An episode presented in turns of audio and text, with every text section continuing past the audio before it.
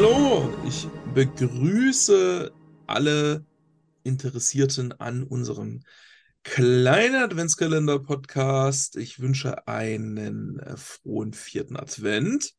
Und heute haben wir mal ein absolutes Grundthema. Ähm, habe das Gefühl, das sagen wir beim, bei jedem zweiten Türchen, aber äh, nun, nun ja, wenn es nun mal so ist. Äh, wir sind weiterhin Tim Rieke, TR. Hallo. Und meine Wenigkeit, Martin Raffelt, MR. Und heute möchten wir über das Deckungsverhalten sprechen. Über die Manndeckung, über die Raumdeckung, über die Mannorientierung, die Raumorientierung. Äh, das, die klassische Debatte war ja ganz lange Zeit in, in der Fußballtaktik die Manndeckung und die Raumdeckung. Und bei uns hat sich ein bisschen ähm, dann mehr aufgelöst und mittlerweile wird mehr von Mannorientierung gesprochen, Raumorientierung.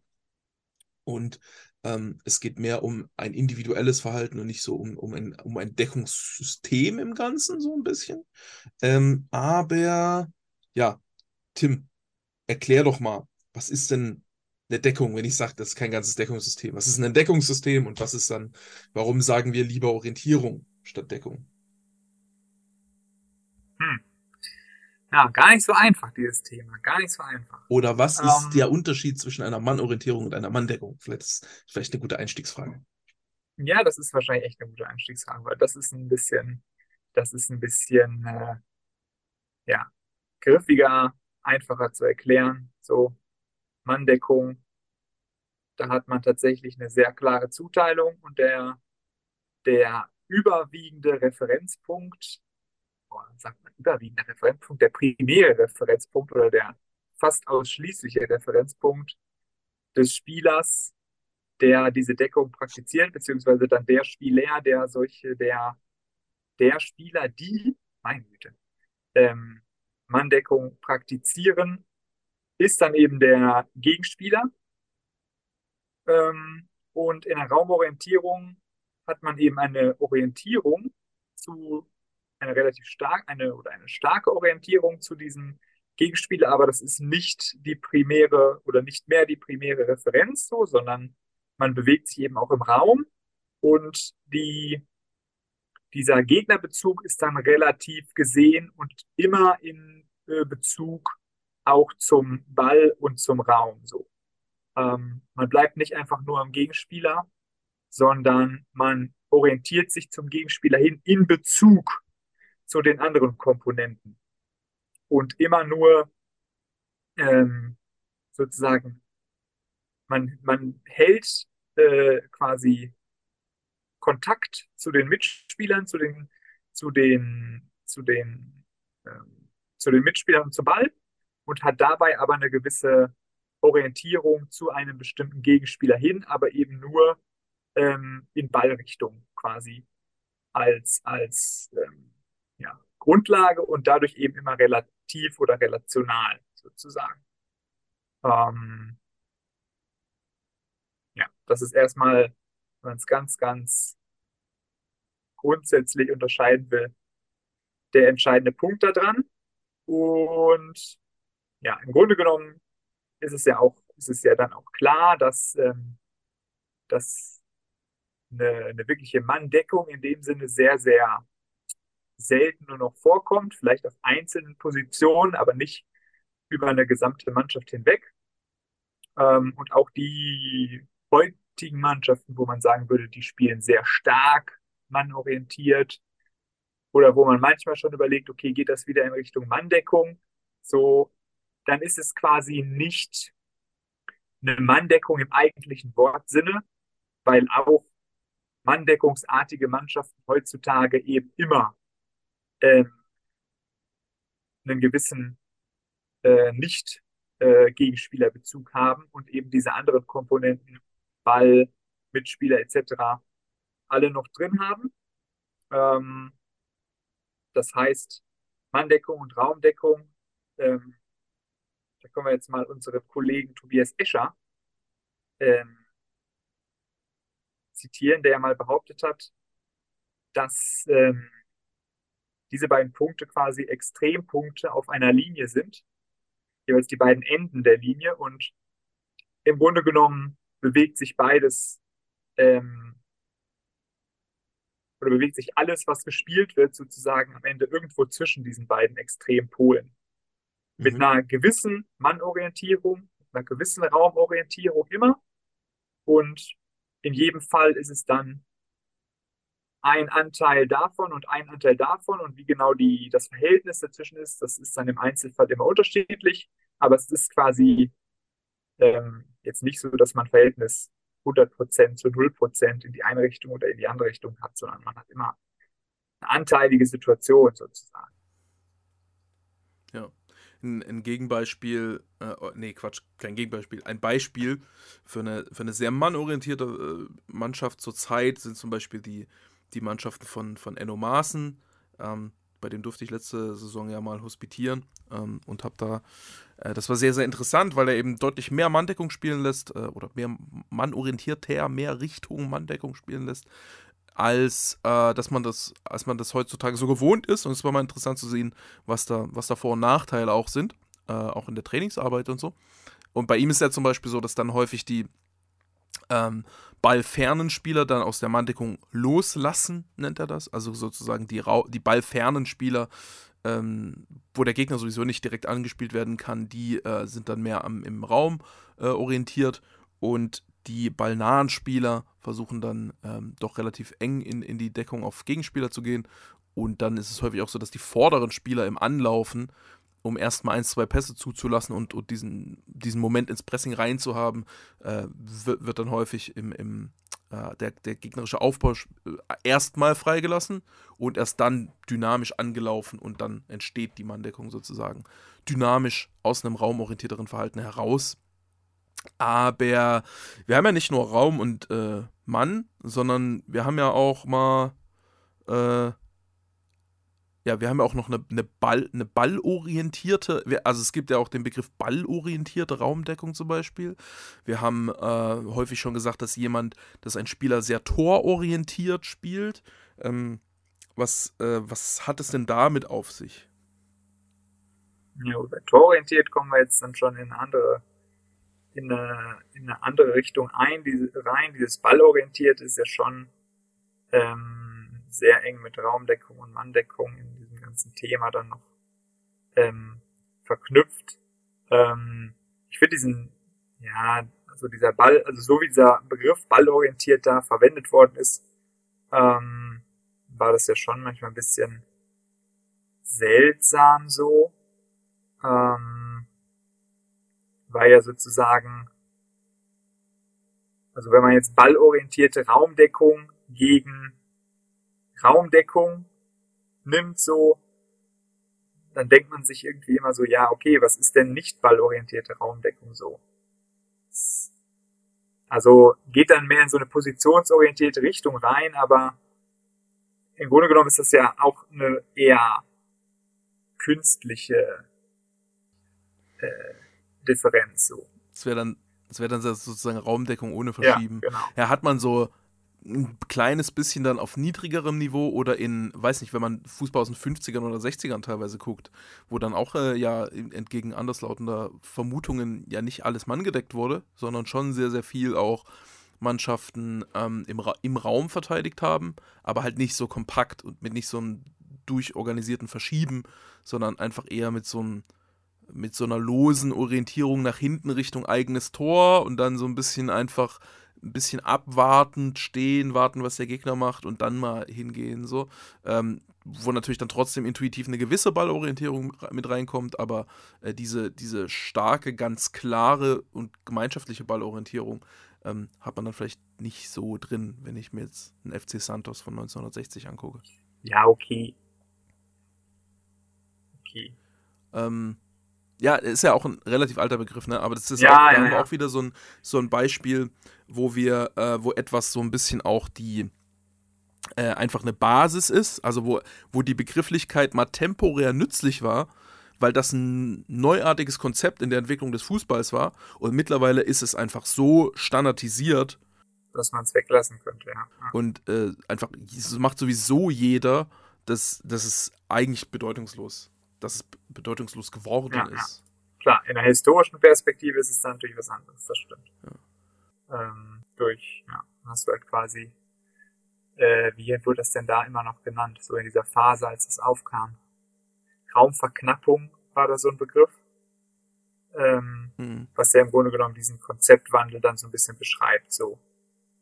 Ähm, sonst stehst du halt, selbst für historische Spiele gefällt es mir aber nicht so richtig, dieses, dieses Suggerieren, nicht ballorientierte Raumdeckung so, weil äh, selbst so dieses Beispiel, was du jetzt beschreibst aus den 50ern, so, ja, diese intuitive Raumdeckung, äh, diese intuitive Ballorientierung, die ist halt schon auch viel zu wichtig, um einfach da nicht drüber zu sprechen, so. Also klar, die haben halt wenig verschoben. Viel zu wichtig, um so zu tun, als gäbe sie ja, sie genau. nicht so. Die haben halt wenig verschoben, ja. aber die standen ja nicht nur da, so. Ja. Ja, das ist auch ein bisschen, äh, glaube ich, noch, noch ein Punkt, ähm, der hier ganz interessant ist, mh, hm, dass also die Begriff, der begriffliche, die begriffliche Unterscheidung Orientierung gegen Deckung ist ja auch eine, die, also das sind ja völlig unterschiedliche Begriffe. Wir tun jetzt so ein bisschen so, als wäre das so halb synonym, aber sie, sie, die kommen ja aus einer ganz anderen Richtung. Die Orientierung sagt ja, ich denke, also das ist ja, das, Orientierung ist ja eine Art von Gedankenprozess oder einfach nur irgendwo hingucken. So, Orientierung sagt ja dann nicht, was ich tatsächlich mache. So, ich kann ja, ich kann ja Gegenspieler orientiert sein, gedanklich, und trotzdem komplett im, im Raum bleiben. So. Ich muss dem ja nicht, um an ihm orientiert zu sein, muss ich ihm ja nicht nachlaufen. So. Ähm, während das Deckungsverhalten ja beschreibt, was man macht. Ich decke. Ja, ich, ich, ich habe eine Deckung auf irgendwas oder irgendjemanden. Ich decke diesen Spieler, ich decke diesen Raum. Das heißt, es sagt schon, es ist auf die, so ein bisschen auf die Aktion bezogen, äh, was Spieler tatsächlich machen. Und damit äh, deutlich konkreter und auch deutlich fixierter in einer Art und Weise. Und äh, ich glaube, so ein bisschen, dass eigentlich ist es halt so, dass ähm, im Grunde, ist, Im Grunde spielt man immer eine Raumdeckung, weil das, was man abdeckt, ist immer Raum. Wenn man Manndeckung spielt, dann versucht man den Raum des Gegners abzudecken. Also ich versuche eigentlich eine Raumdeckung dort zu spielen, genau dort, wo der Gegner ist. Aber ich kenne nicht wirklich eine, eine, eine, eine Manndeckung im wörtlichen Sinne wäre, dass ich mich auf, auf den Gegner draufschmeiße. So, oder mich dran hefte. Ja, dass der den Ball nicht kriegen kann. so, ja, genau. Das ist ja, ich bin ja trotzdem, ich bin ja nie wirklich, ich decke ja nie wirklich den Gegner. Ich decke, ich versuche ja nur so nah an ihn ranzukommen, dass ich seine Aktion stören kann. So. Aber ich bin ja trotzdem im Raum positioniert. Ähm, Deswegen finde ich das auch äh, gleichermaßen, gleichermaßen decke ich ja auch nie wirklich viel Raum ab. Eigentlich. Ja. So, ich decke ja nur einen Quadratmeter auf ja, dem Feld ja. ab. Das sind ja immer dazwischen, zwischen zwei Spielern sind ja immer riesige Zwischenräume eigentlich. Also, wenn man sagt, diese, so, die sind so kompakt, die kontrollieren hier diesen Raum, das ist ja auch immer, die kontrollieren den Raum so lange, bis, bis Musiala oder Messi in dem Raum sind. So, dann ist das auf einmal, dann ist das auf einmal nur noch eine Lücke und kein gedeckter Raum. So. Ähm, deswegen, deswegen ist ja, äh, ist Deckungsverhalten schon so aus der Hinsicht schon so ein bisschen ein etwas merkwürdiges Wort. Ähm, und, und Orientierung ist ein bisschen objektiver, einfach. Äh, gleichermaßen ein bisschen seltsam, weil sich ja jeder Spieler zu jedem Moment orientiert und sich auch an mehreren Sachen orientiert und nicht nur an einer normalerweise. Deswegen, äh, wenn man sagt, der hat sich mannorientiert verhalten, dann hat er sich, hast du ja anfangs auch schon gesagt, der hat sich ja trotzdem auch noch Raum- und Ball- und Tororientiert verhalten, so ein Stück weit. Deswegen ist es so ein bisschen Fußball theoretisch betrachtet, ist es ein bisschen ein seltsames Wort und hat, glaube ich, man, man kann die Wörter besser erklären oder das haben wir jetzt auch so ein bisschen gemacht. Wir haben die Wörter erstmal über die Historie erklärt. So, wir kommen aus der Manndeckung, wir sind jetzt in der Raumdeckung, es gibt nicht mehr so richtig Manndeckung, bababa. Also diese, dieser historische Erklärungsansatz ist da ein bisschen schlüssiger, weil nur darüber kann man das so hundertprozentig greifen. Ähm, und das ist dann auch wieder ein Beispiel, wo es eigentlich tendenziell mehr Sinn macht, äh, da konkret dann über Aktion zu reden und zu sagen, ja, ich versuche hier, ähm, äh, ich versuche hier den Passweg abzufangen, ich versuche hier den Ball zu erobern, ich versuche hier meinen Mitspieler äh, zu unterstützen oder ihm Absicherung zu geben, wenn er zum Beispiel ausgedribbelt wird. Ich versuche hier diesen Pass, zu diesen Pass zu verhindern oder diese Passoption dem Gegner zu versperren. Also eine Manndeckung ist ja häufig auch einfach, dass man ich will nicht, dass dieser Spieler angespielt wird, also gehe ich nah an ihn dran, dass er nicht angespielt wird. Das ist auch eine, eine Methode, um, um einen Passweg zu verhindern. oder eine Passoption zu verhindern. Nur stellt man sich nicht in den Passweg rein, sondern einfach an das Ende des Passwegs. Ähm, das heißt, ich kann, ja einen, ich kann ja einen Pass verhindern auf der gesamten Länge zwischen äh, angespielten Spieler und abspielendem Spieler sozusagen. Ähm, ja. Aber ich, mir fällt gerade ein, wir hatten auch mal, ähm, René hatte auch mal auf Twitter, hat er mal die These geschrieben, dass quasi im Kern das Raumdeckung und Manndeckung überhaupt nicht existiert. Ähm, und ich weiß jetzt nicht mehr ganz, was genau die Herleitung war und wo das herkam. Und äh, ich glaube, ich werde ihn mal anrufen einfach und ich frage ihn mal, ob er uns das mal erklären kann. Äh, ist das in Ordnung? Da muss ich dich eben kurz aus der, äh, aus der, aus der Leitung schmeißen. ja, ja. Da das ja, ähm, okay. da wir ja auf derselben Fährte schon sind, ist das, glaube ich, äh, wir haben ja auch ja. die Manndeckung und Raumdeckung gerade schon so ein bisschen, so ein bisschen demontiert. Genau. Oder in Zweifel gezogen. Ähm, das heißt, wenn wir da noch äh, Renés äh, Kommentar dazu in derselben, in derselben Richtung jetzt noch einfügen können, dann passt das gut zusammen, würde ich sagen. Okay, dann ich glaube, ich glaube, ich habe ihn auch, ich glaube, ich habe ihn auch in der Strippe. Hören, hören wir uns mal an, hören wir uns mal an, was der gute Herr zu sagen hat. Okay, wir haben wieder äh, einen hocherfreulichen Gast. Der Kollege René Maric ist wieder da. Hallihallo. Hallo. Und äh, wir haben eine, eine, wichtige Frage an dich. Du hast ja mal gesagt, ähm, dass Manndeckung und Raumdeckung sind nur. Ah, jetzt, jetzt, jetzt, muss ich, jetzt muss ich versuchen, dich nicht äh, dich richtig zu zitieren, aber du kannst ja selber klar äh, richtig stellen, wenn es ein bisschen also falsch glaub, ist. Ich, ich, also ich bin mir selbst nicht sicher, weil ich äh, immer so viel, dass ich mir selbst meinen Wortlaut nicht merken kann und möchte. Aber ich glaube, es war tatsächlich, dass ich gesagt habe, sind Metaphern, die irgendwann zu Metaphern, die, die zu nochmal, die Metaphern, die zu Konzepten geworden sind. Ah ja, okay. Kannst du ganz ja. fix erklären oder soll ich kurz erklären, was ich damit, äh, wie okay, ich das verstanden äh, habe? Mach mal und, deine Interpretation und der Autor selbst äh, korrigiert dieses Mal. Genau äh, Manndeckung ähm, war die. Es, es gab eine Idee, wie man Fußball spielen soll, die wurde als Manndeckung bezeichnet, weil es darum ging, dass man einfach alle Anspielstationen zustellt und äh, auch wenn Gegner die Position verändert, mit dieser Positionsveränderung mitgeht äh, als sehr einfaches, äh, sehr einfache Konzeption, um sich an den Gegner anzupassen. Ähm, und damit kann man sehr viel Druck auf den Gegner ausüben. Das war die Grundidee äh, und die wurde als Manndeckung beschrieben. Aber eigentlich, weil die Grundidee nicht wirklich konstant hundertprozentig nur dem Gegenspieler hinterher zu rennen. Dieses, also dieses, wenn der auf Toilette gehst, gehst du hinterher, das ist eigentlich nicht die Idee gewesen. So, das ist, das ist eher eine Abart, die dann in der Folge daraus entstanden ist. Also man hat es dann später sozusagen ähm, diese Idee der Manndeckung, dass man grundsätzlich sehr mannorientiert spielt und sehr viel Druck auf den einzelnen Gegenspieler macht, hat man dann irgendwann so ins Extrem gezogen, dass man das wirklich genau so gemacht hat, genau so extrem gespielt hat. Ebenso bei der Raumdeckung, da geht es darum, den Raum zu kontrollieren, kompakt zu sein, sich gegenseitig zu helfen. Ähm, und nicht auf den Gegenspieler zu achten, aber da geht es ja auch nicht darum, den Gegenspieler zu ignorieren. So, und das wurde dann auch wieder aus der Idee, wir spielen keine Manndeckung, sondern wir spielen Raumdeckung, äh, wurde dann dieses, diese Grundidee, dass der Raum das, die, der, erste, äh, der erste Bezugspunkt ist, sozusagen, wurde dann äh, punktuell das, dass man quasi gar keine Mann, also gar keine Mannorientierung mehr macht, gar keine, gar keine ähm, Situation hat, wo man sich streng am Mann orientiert. So, während eigentlich die Idee ist eher ein Fokus und nicht dieses äh, komplett radikale Durchziehen auf allen Positionen mit allen Spielern. So. Also wie oft hast du dir mehr Gedanken um meine Worte gemacht, als ich äh, in dem Moment, wo ich sie geäußert habe? Mhm. Ähm, tatsächlich habe ich es eigentlich sehr ähnlich gemeint, aber ums äh, äh, ja, aber weniger detailliert. Sprich, du willst ein Fußballspiel gewinnen, du hast die Idee, okay, ob es der Trainer ist, der Mitspieler oder der eigene Kopf.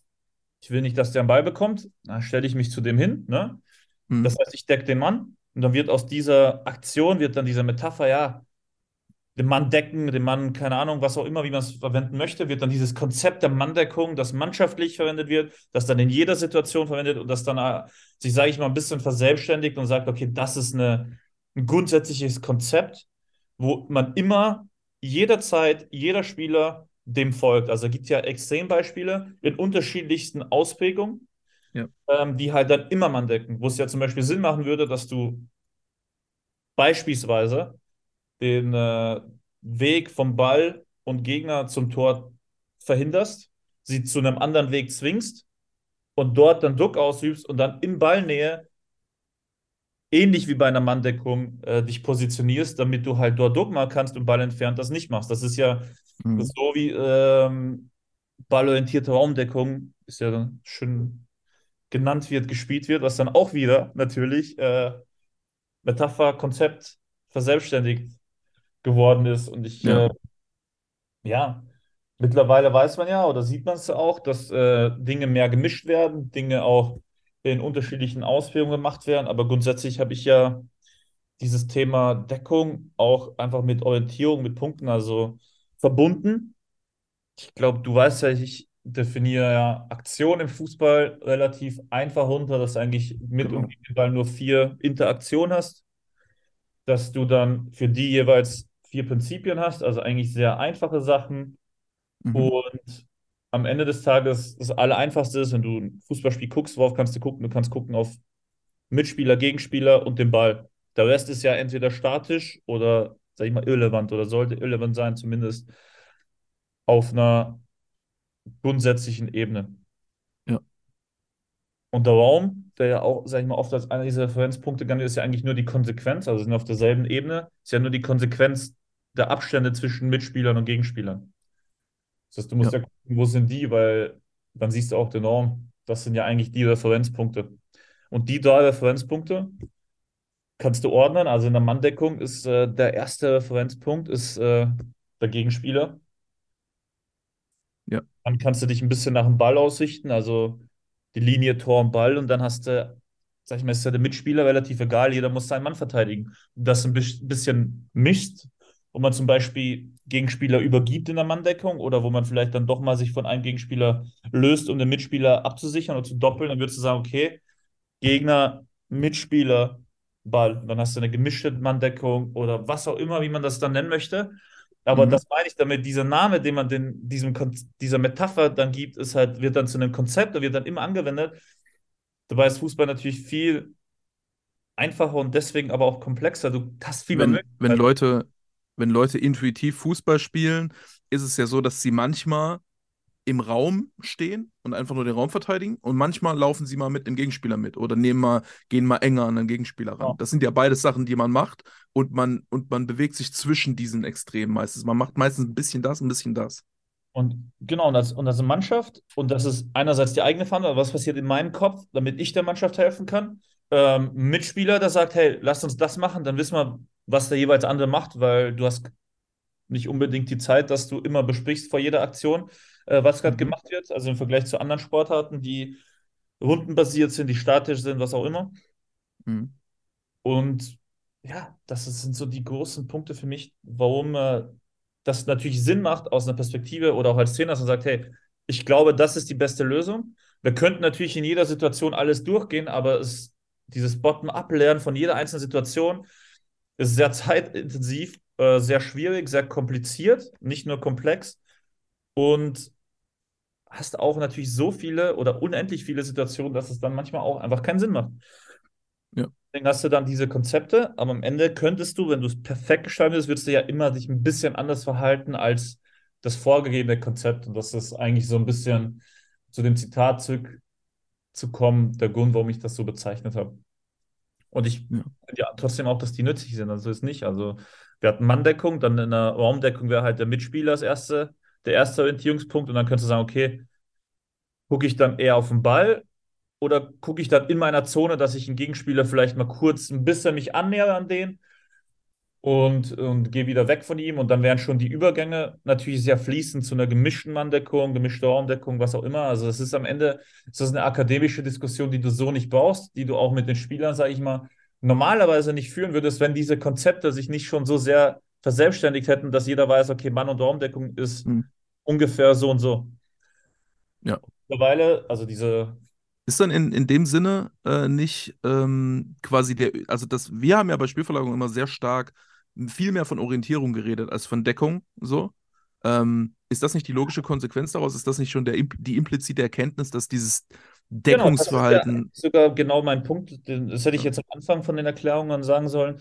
Ähm, das sind diese drei Referenzpunkte. Und an welchen von denen orientierst du dich? So, wir haben jetzt vier Varianten aufgezählt, oder ich habe vier Varianten aufgezählt. Zweimal mit Mitspieler als erste Orientierung hm. oder Fokus und zweimal mit Gegenspieler und das, die anderen zwei, also eigentlich hast du so mit sechs unterschiedliche Varianten. Natürlich hast du unendlich viele, weil du überall dazwischen schwimmen kannst oder unterschiedliche Vorgaben gehen kannst für einzelne Situationen oder Positionen. Aber so grundsätzlich hast du eigentlich sechs Stile und die anderen beiden, die uns jetzt noch fehlen in der Aufzählung, sind der Ball zuerst. Ne? Und da könntest du sagen, so diese Red Bull-Schule ist äh, der Ball, dann der Mitspieler und dann der Gegenspieler in der Orientierung. Und ja. Potter, der bei Brighton und bei Chelsea das spielt, ist, sag ich mal, der Ball irgendwo zuerst und dann der Gegenspieler und dann der, dann der Mitspieler. Und dadurch wirkt es sehr manndeckungsähnlich, also eine ballorientierte Manndeckung statt einer ballorientierten Raumdeckung. Mhm. Und nochmal, da kann man überschreiben, man kann auch sagen, der ist Manndeckung und übergibt halt oder macht es in bestimmten Positionen.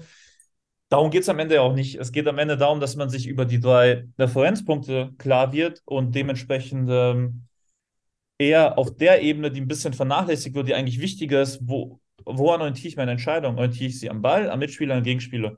Und dass man sich eher darüber Gedanken macht, wie vermittle ich das und wie erkläre ich das und was ist eigentlich für mich persönlich oder in meiner persönlichen Meinung als Trainer wichtig, beziehungsweise was denken natürlich auch die Spieler, was sind sie gewohnt, äh, wo muss man dann vielleicht auch ähm, Bewusstsein und Klarheit schaffen für diese Wichtigkeit der Referenzpunkte, wenn man vielleicht auch gewisse Sachen ein bisschen ändern möchte, wenn man eine Mannschaft übernimmt oder auch, wenn man merkt, dass bestimmte Sachen vielleicht doch nicht so funktionieren, wie man sich vorher dachte. Ist ja auch Teil des Lebens.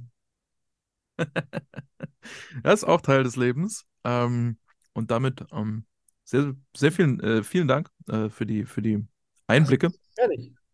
Die, was? Ein bisschen, noch, noch ein bisschen nachfragen nach diesen Referenzpunkten und Konzepten. Aber gut, dann, dann sind wir jetzt fertig. Ja, aber, aber wolltest, du da, wolltest du da noch weiter drauf eingehen? Du hattest irgendwie, bist du noch auf eine 36 gekommen. Wie kommst du auf eine 36? Ach so, ja, genau. Äh, das schon mal als erstes. Das, ich meine nicht mal das, eigentlich war das, was ich sagen wollte, ist, natürlich kann man überstreiten, aber ich glaube, dass der Ball als erster Referenzpunkt noch nicht so extrem ausgepickt ist. Wir hatten ja schon vor, wie lange ist er? Mittlerweile acht Jahre, neun Jahre? Acht Jahre sowas, ja. Das erste Mal über Balldeckung geredet haben, also wirklich eine extreme ja. Kulmination von dem Ball als ersten Referenzpunkt, wo wir uns Dinge erarbeitet haben. Das ist, was, glaub, es, was es teilweise im Gegenpressing zum Beispiel gibt. Genau, und dass man halt sagt, dass äh, ja, dieser Punkt noch nicht ausgereizt ist und dass es dieses Konzept so noch nicht gibt. Und ich glaube, das ist eine Sache, die in Zukunft kommen wird. Mhm. Ähm, eine Sache, für die ich äh, zum Beispiel mich sehr ja, interessiere, wo, wo ich meine persönliche Präferenz sehen würde. Und wenn du diese sechs Konzepte durch diese drei Referenzpunkte gegen den Ball hast, musst du sie auch mit Ball haben. Deswegen 36, du hast eigentlich diese sechs gegen den Ball und kannst die mit mhm. sechs mit dem Ball mischen. Und das Interessante für mich ist da, für diese sechs Konzepte, wenn man jetzt, sag ich mal, ballorientierte Raumdeckung, ist ja in Deutschland äh, mittlerweile, keine Ahnung, ab welcher Lizenz schon äh, ganz normal unterrichtet wird. Und seit 20 Jahren, sage ich mal, in unterschiedlichster Form und Ausprägung äh, auch gespielt wird. Von einzelnen oder mehreren Mannschaften oder mittlerweile von fast allen in unterschiedlicher Extremität dann ist es schon interessant, dass wir zumindest fünf oder sechs von diesen sechs theoretischen Eckpunkten benennen können defensiv. Und davon sage ich mal zwei bis drei auch relativ mit einer einheitlichen Meinung, dass man die so nennt. Mhm. Mit Ball hast du eigentlich äh, sechs Fragezeichen, wenn du diese Spalten machst. Dann kannst du sagen, okay, ja. wo, wo ist eigentlich ein Guardiola, wo ist ein Bielsa mit Ball, also wie würdest du die beschreiben? Und eigentlich ist wahrscheinlich Guardiola noch am ehesten einer, oder sagen wir so, okay, der guckt halt Abstände zwischen Mitspielern, dann guckt er auf den Ball und dann guckt er, wie der Gegner sich in Relation dazu verhält und dann ist halt das der letzte Punkt, wie du dich bewegst, aus welcher, ob du links oder rechts dich aus dem Deckungsschatten bewegst, aber der Raum, in dem du stehst, ist definiert über die Abstände zu den Mitspielern und ob du dann ein bisschen einrückst oder nicht, ist davon abhängig, wo ist der Ball. Und ob du mhm. dann im Ballnäher dich noch ein bisschen anpasst, ist, also da ist, dann könntest du sagen, okay, Guardiola steht für Mitspieler, Ball, Gegenspieler. Ziemlich, äh, also wo der Positionsspiel generell, könntest du sagen, ist schon Mitspieler. sehr Und ich habe ein bisschen jetzt äh, in meiner Zeit bei Leeds natürlich, dann hat man ein bisschen auch Einsicht und Zugriff und beschäftigt sich äh, nochmal anders damit, mit Bielsa zum Beispiel, der ja, sag ich mal, auch bekannt ist für die Spielweise, die er hat, war auch immer wieder wie ein Thema bei uns. Hab den auch, ich habe Leeds ja schon auch ein paar Spiele geguckt in der zweiten Liga und dann natürlich in der Aufstiegssaison, weil es einfach was anderes ist und dadurch sofort für mich irgendwo interessant und mutig war. Und nochmal, jeder hat seine eigenen Vorlieben und seine eigenen Ideen. Aber ich glaube schon, dass man dann Bielsa so als sagen kann, natürlich spielt der Positionsspiel, das ist aber irgendwie ganz anders als Pep und das ist dann für mich, mhm. dass sich vielleicht der eine Referenzpunkt mit dem anderen dreht und sich dann eher nochmal, die Abstände sind klar und dann orientierst du dich am Gegenspieler, was ja auch Sinn macht, weil Bielsa natürlich gegen den Ball sehr über den Gegenspieler versteht. Dann geht es um, okay, wie löst du dich? Er gibt ja diese ganzen Konferenzen, die, die Bielsa gibt, mit diesen, also aus der Manndeckung lösen. Mhm. Das Marking, ich glaube, wir haben sogar einen Artikel auf unserer englischen Seite dazu. Mhm. Da hat er seine x Anzahl von Möglichkeiten, wie man sich aus einer Manndeckung löst. Und deswegen wäre für mich im Vergleich zu Pep tauschte Gegner und Ball und dann hast du auch eine andere Ausprägung und dann hast du schon einen Unterschied zwischen den beiden, der Sinn macht in der Definition und der dann auch ein bisschen auch erklärt, warum Bielsa das Positionsspiel dann doch deutlich vertikaler ist, deutlich einen anderen Risikofokus hat, auch äh, Richtung Tiefe, Richtung Kombination, Richtung wenig Kontakte, Richtung Rhythmus, weil sich natürlich auch sehr viel über komme ich am Gegner vorbei oder nicht und nicht, okay, bleiben am Ball, bewegen wir uns, löst sich vom Gegner, Druck, wieder Mitspieler und so weiter und so fort. Das kann man, glaube ich, schon ein bisschen, das bilde ich mir zumindest ein, daraus festmachen und das ist halt für mich einfach so ein Lerneffekt und auch eine Selbstreflexion gewesen, dass man das gegen den Ball schon relativ klar, finde ich, einordnen kann und mit Ball die Diskussion nochmal auf einem ganz anderen Niveau werden, ob das überhaupt der Fall ist und wie ist das der Fall und wie sieht das so aus und welcher Trainer steht für was. Und das ist schon, ja, etwas, wo ich mich selbst ein bisschen äh, dann natürlich auch, als ich es festgestellt habe, hinterfragt habe und dann auch versucht habe, aus dem für mich nochmal zu ziehen, okay, wie würde ich das machen? Wie sehe ich das? Wie sehe ich bestimmte Trainer, Mannschaften, Spieler? Warum? Was heißt das? Ist das gut? Ist das schlecht? Und ich glaube, dass dieser Diskurs auch von uns. Es war immer, sag ich mal, mit den äh, Theorieartikeln Dinge, mit denen wir uns beschäftigt haben, vielleicht auch so eine Sache, die wir ein bisschen vernachlässigt haben oder nur sehr mhm. implizit und sehr grundsätzlich und sehr pauschal behandelt haben, während es ja gegen den Ball dann doch, ähm, ja, schon in der Diskussion auch sehr viel um diese Referenzpunkte ging, weil wir uns, glaube ich, auch sehr viel von den Konzepten gelöst haben. Ja. Aber das hätten wir auch mit beimachen können, muss man, muss man ehrlich zugeben. Ja, ja, ja. ja guter Punkt. Ähm, da, da spielt wahrscheinlich, wir hatten das schon jetzt öfter mal im Podcast, dass da noch der Faktor rein, reinspielt, so, wir haben ja am lebenden Objekt mehr analysiert, als uns jetzt theoretisch Ideen zu, äh, zu, zu machen. Und da ist natürlich unsere Betrachtungsweise und die Art, wie wir Konzepte ableiten aus diesen Beobachtungen, ist natürlich ein bisschen davon geprägt, was es gibt. Und es gab halt in der Defensive, ähm, die war halt zu dem Zeitpunkt ein bisschen weiterentwickelt als die Offensive und die Offensive war halt zu dem Zeitpunkt gerade so, okay, Positionsspiel geht gerade erst los. So. Mhm. Und das ist das Einzige, was es gibt. So.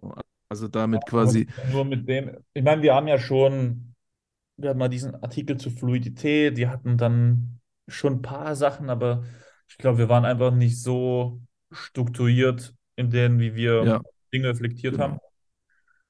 Aber besser, man merkt spät, wie doof man ist, als dass man nie merkt, wie doof man ist. Ne?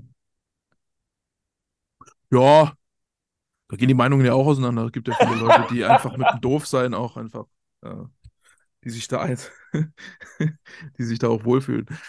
Ähm, okay, sind wir alle wieder äh, dank dir ein bisschen weniger doof als vorher. Das ist ja, das ist ja so ein bisschen die Grundidee auch von Spielverlagerung. Und äh, schön, dass du Zeit gefunden hast, dem. Hier weniger werden, das war so ein bisschen die Grundidee, ja. Da, ja, da, da, genau. da gehe ich mit. Jetzt haben wir die 36 Spielstil-Eckpunkte.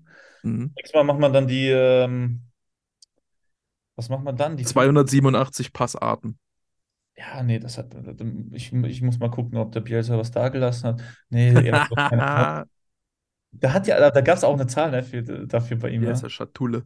Ja, für die, für die Passkommunikation. Ich glaube, der hat mal gemeint, es gibt genau. irgendwie. So und so viele Möglichkeiten, ja. mit einem Pass zu kommunizieren. Mhm. Ich, ich werde mich mal in die, in die Archive begeben hier in Leeds, was zu sehen. Ähm, tatsächlich, ich glaube, ich hatte mal was, die 15 unterschiedlichen Positionen und die 10 unterschiedlichen Formationen. Das hatte mhm. ich dann sogar definiert, dass es von allen zehn jeweils eine Ausprägung gibt, wegen einer Veränderung am Flügel durch den Gegner. Mhm. Aber die zehn hat der, der Bielsa auch was ähnliches. Insofern ist das nichts Neues. Das mit den Positionen vielleicht kann man das ja irgendwann mal irgendwo im Adventskalender 2029 anbauen. Die 24 Positionen des Fußballs. Jeden Tag eine. Ja, aber da muss man ein paar finden. Das auch. Ja, kriegt man hin. Der Punkt davon ist ja eigentlich nicht, aber ja. Ja. Ähm. zwölf Intentionen. Ich habe gemerkt, Leute lieben so Zahlen, ne? Die zwölf möglichen Intentionen. Ja, das macht immer direkt den Anschein, als hätte sich jemand was gedacht. Das stimmt ja meistens auch. Äh, was, was Leute immer nicht so richtig berücksichtigen, ist, dass die Leute, also dass derjenige, der sich da was gedacht hat, vielleicht sich was Falsches gedacht hat. Also, dass der sich irrt. So, Irrtum ist so irgendwie in unserer du, Gesellschaft viele nicht. Leute mögen Mathe nicht, deswegen, wenn jemand Ja. sagt, ja, es gibt zwölf Intentionen und äh, sechs Beispiel, dann argumentiert man eher ungern, wobei es da auch ein bisschen abhängig ist, wie man es präsentiert und wie man äh, Dings hier, was für ein Standing man auch hat, ne? Ich glaube, Hm. wir sind schon immer schön durchbeleidigt, wenn wir sowas gesagt haben und auch zu Recht. Auch zu Recht. Okay. Gut, Schön. dann Wünsche Vielen ich Dank. einen schönen Abend. Ja. Und wie gesagt, nächsten Tage bin ich im Archiv. Alles klar. Meld, meld dich, wenn du, wenn du was findest in Biasas Schatulle. Ich aus dem Archiv wieder rauskomme. Aber es ist Luxus, es ist schön. Schön ist das. Nice, gut. Dann viel Erfolg noch. Danke. Noch rein. So, das war nochmal eine Menge guter Input vom Kollegen René. Ähm, da hoffe ich, äh, dass das äh, alle nochmal spannend fanden. Äh, ja, und würde dann einen äh, entspannungsorientierten Rest Advent wünschen. Und ähm, würde sagen, wir sehen uns dann äh, morgen wieder. Oder Tim, hast du noch was, hast du noch was zu ergänzen nach dem Ganzen? Lassen wir das mal so stehen, würde ich sagen, oder? Für heute, für heute ist das ein schöner Abschluss. Wir haben alles, wir haben alles ausreichend abgedeckt. Die Manndeckung ab, die Manndeckung Deckung und die Raumdeckung Deckung sind ähm, hervorragend organisiert hier. Und damit bis morgen. Auf Wiedersehen. Tschüss. Ciao.